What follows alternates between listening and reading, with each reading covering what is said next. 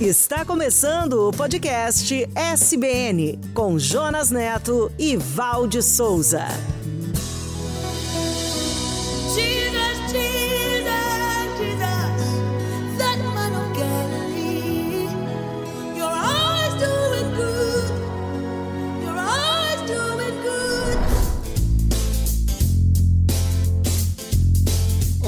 Eu sou o Jonas e este é o podcast SBN. Obrigado por sua companhia. E este é mais um episódio da série A Igreja de Jesus, a história do maior empreendimento de todos os tempos. Olá, pessoal. Aqui é a Val de novo. Estamos chegando ao final da nossa jornada, da jornada sobre o primeiro século de nossa era, onde você conheceu comigo a revolução que colocou o mundo de cabeça para baixo no poder do Espírito Santo. Os discípulos desafiaram os primeiros 100 anos da nossa história e estavam dispostos a fazer de tudo para levar as boas novas para todas as pessoas. E eu, neste momento, quero desafiar você a nos conhecer através do site podcast.soboasnovas.com.br ou do youtube.com.br soboasnovas e das plataformas de áudio SoundCloud, Spotify, Apple e Google. Nós queremos conhecer você também.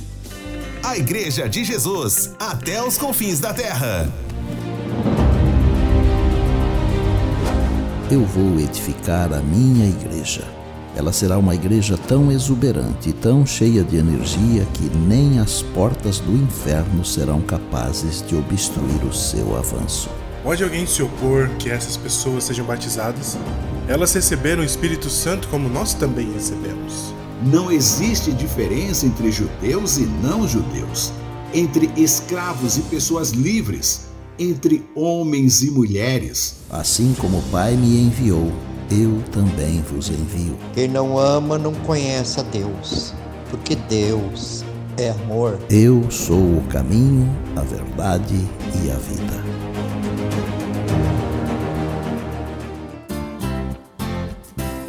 A Igreja de Jesus, o maior empreendimento de todos os tempos.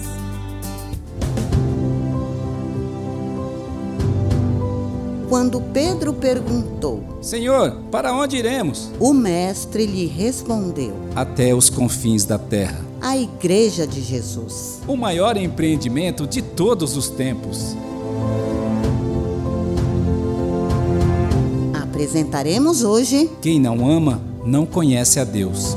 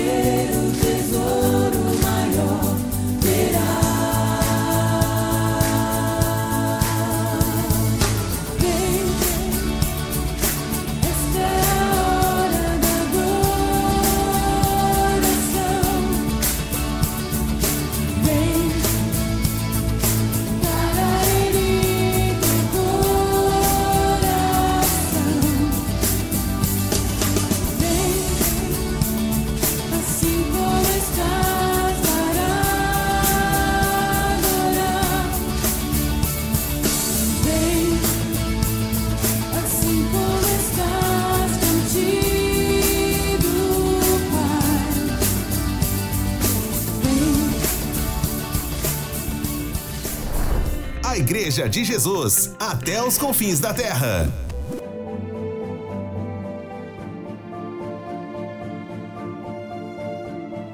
João, junto com seu irmão Tiago, eram pescadores no mar da Galileia e seguidores de João Batista. Eles eram filhos de Zebedeu e sua mãe se chamava Salomé. Certo dia, junto ao mar da Galileia, Jesus os chamou para serem seus discípulos e lhes deu o nome de Boanerges, que significa filhos do trovão, por causa do temperamento forte que eles tinham. João se tornou o mais jovem seguidor de Jesus e foi um dos discípulos mais próximo e amado do Mestre, e foi escolhido para ser um dos doze apóstolos. O seu irmão Tiago foi o primeiro a ser martirizado e ele foi o último dos apóstolos a morrer.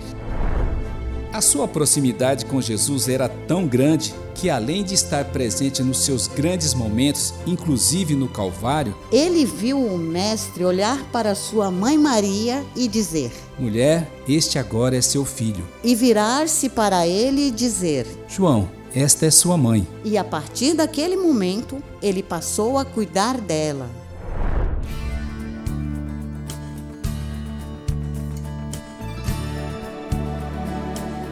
Depois da morte de Jesus, provavelmente João atuou junto aos apóstolos em Jerusalém. E depois de sua destruição, por volta do ano 69, ele se mudou para Éfeso, na Ásia Menor, se tornou pastor de sua igreja e deu suporte para as igrejas daquela região.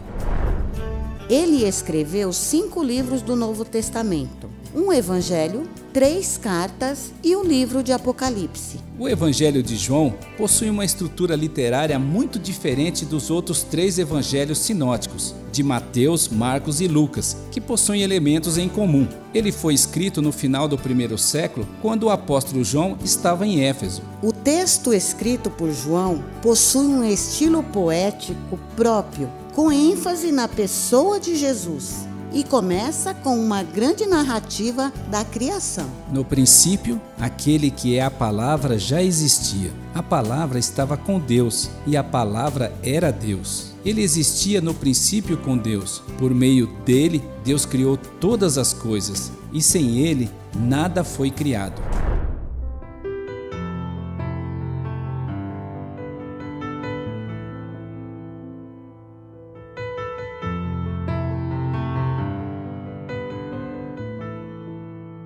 É um livro profundo e espiritual, onde o apóstolo apresenta Jesus em seus encontros transformadores, como foi com Nicodemos. Nicodemos, acredite nisto. Ninguém pode entrar no reino de Deus se não nascer de novo, se não nascer da água e do espírito. E com a mulher samaritana. Mulher, quem beber da água que eu lhe der, jamais terá sede.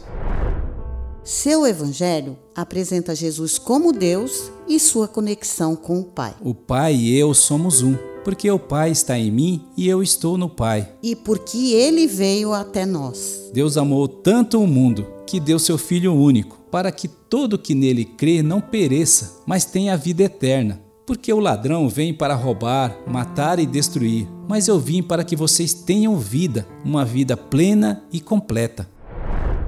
O apóstolo mostra as instruções do Mestre para permanecer com ele. Eu sou a videira e vocês são os ramos. Quem está unido comigo e eu com ele produzirá muitos frutos. Mas sem mim, vocês não podem produzir nada. E a grande esperança que ele nos oferece. Fiquem comigo para que vocês tenham paz, porque neste mundo vocês terão muitas aflições. Mas se animem, eu venci o mundo.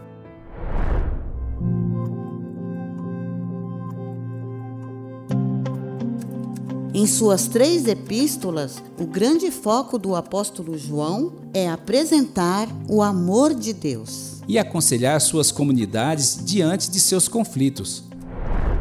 A primeira carta é um sermão poético, com ênfase no amor, na vida e na verdade, a partir de contrastes. Escrevemos essas coisas para que vocês participem plenamente de nossa alegria. Esta é a mensagem que ouvimos dele e que agora transmitimos para vocês. Deus é luz e nele não há escuridão alguma. E se confessarmos nossos pecados, ele é fiel e justo para perdoar nossos pecados e nos purificar de toda injustiça. Ele nos ensina sobre a convivência com os irmãos. Amados, continuemos a amar uns aos outros, porque o amor vem de Deus Quem ama é nascido de Deus e conhece a Deus. Quem não ama não conhece a Deus, porque Deus é amor.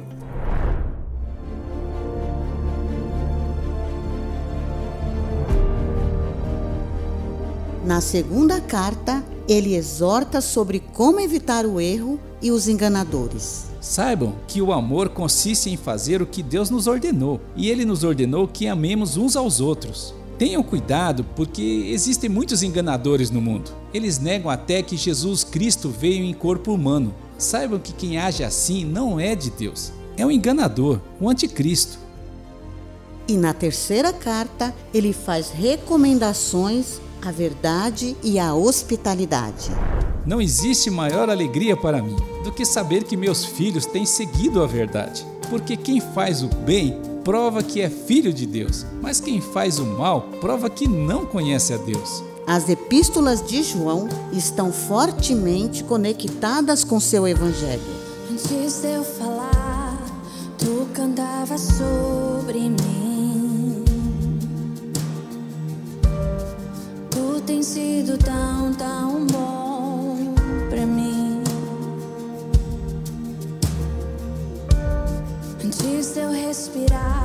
Sopraste tua vida em mim.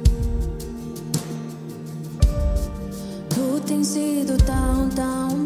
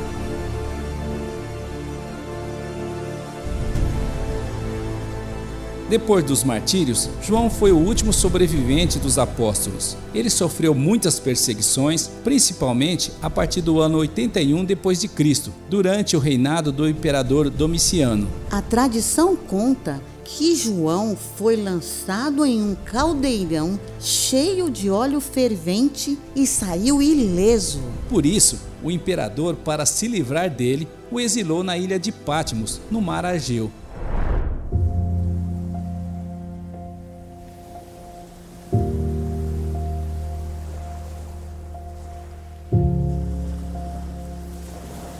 Em Pátimos, ele teve uma visão e escreveu o livro de Apocalipse. Esta é a revelação de Jesus Cristo, que Deus lhe deu para mostrar a seus servos os acontecimentos que ocorrerão em breve. Apocalipse é um livro profético, com símbolos e significados que descrevem como serão os últimos dias aqui na terra e a esperança do reino dos céus. Feliz é aquele que lê as palavras desta profecia, e felizes são aqueles que ouvem sua mensagem e obedecem ao que ela diz, porque o tempo está próximo. Ele apresenta Jesus como aquele que vem até nós. Eu sou o Alfa e o Ômega. Eu sou aquele que era e que ainda virá, o Todo-Poderoso. E eu estou à porta e bato. E se você ouvir minha voz e abrir a porta, entrarei, e juntos faremos uma refeição como amigos. É um livro escatológico que mostra o futuro e o que está por trás das cortinas. Nele aparecem muitos elementos relacionados com o sete, o número da perfeição, como as sete igrejas, as sete estrelas, os sete candelabros, as sete trombetas e os sete selos. Ele fala dos desafios, das dificuldades e dos sofrimentos do fim dos tempos e como o inimigo fará de tudo para nos levar à perdição. Mas também apresenta Jesus como nosso resgatador. Ele é o cordeiro digno que vem para vencer, com poder e grande glória, aquele que é fiel, o justo juiz, o Rei dos Reis, o Senhor dos Senhores.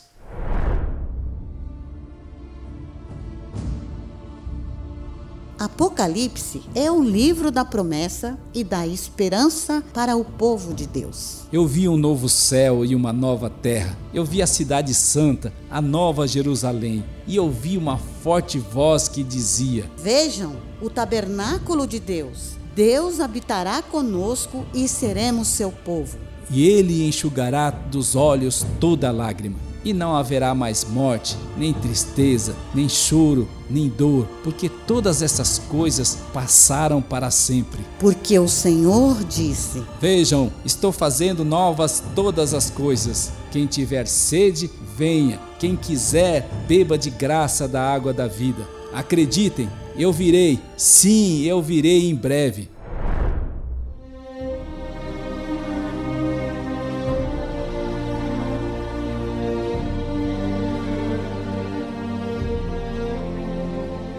Possivelmente o apóstolo João tenha sido libertado por ordem do imperador Nerva, por volta do ano 96, e retornou para Éfeso, onde ele morreu com idade avançada no final do primeiro século. Ele foi o filho de Zebedeu e Salomé, o pescador, o filho do trovão, o discípulo amado. Ele esteve na transfiguração, cuidou da preparação da ceia da Páscoa, esteve aos pés da cruz, viu a tumba vazia e creu na ressurreição do Mestre. E quando Jesus apareceu na praia, ele do barco avistou o Mestre e disse para Pedro: É o Senhor. Ele cuidou de Maria, mãe de Jesus, foi companheiro de Pedro, evangelista, escritor, revelador e pastor. No final, aquele discípulo que era chamado filho do trovão passou a ser chamado de o apóstolo do amor, depois que entendeu como funcionava de fato o evangelho. Ninguém escreveu mais sobre o amor de Deus do que João.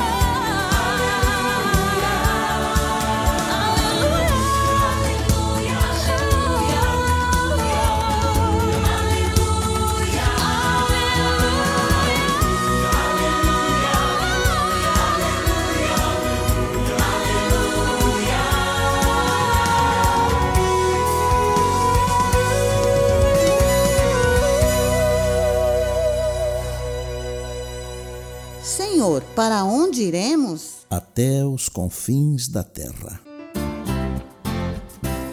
A Igreja de Jesus, o maior empreendimento de todos os tempos.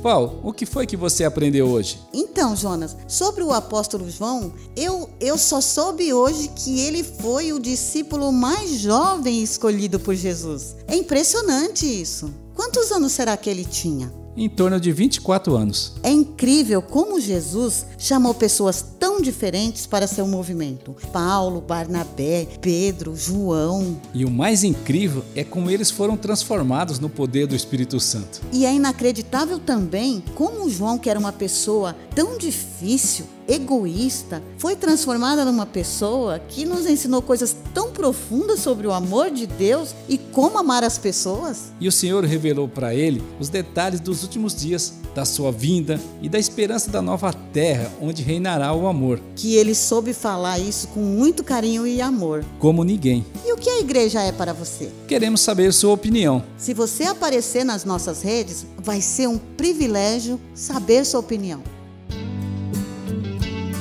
Esta é a história da Igreja de Jesus, o maior empreendimento de todos os tempos.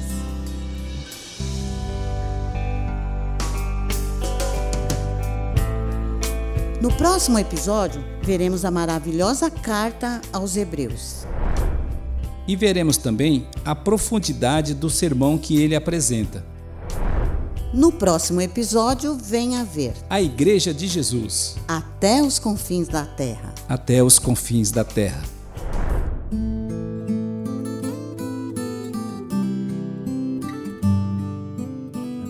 Meu Pai, nós somos gratos e te louvamos por Sua graça e misericórdia, por nos criar e pela salvação em Cristo Jesus. Nós te louvamos por nos incluir em seus planos e por aqueles que antes de nós lutaram e deram seu suor e sangue para que as boas novas do Evangelho chegassem até aqui. Paizinho querido, e oramos em nome de Jesus para que o Senhor abençoe a sua igreja, nos ensine a lhe servir e abençoe a todos aqueles que nos ouvem. E todos nós dizemos: Amém. Senhor, para onde iremos? Só o Senhor tem as palavras que dão vida eterna.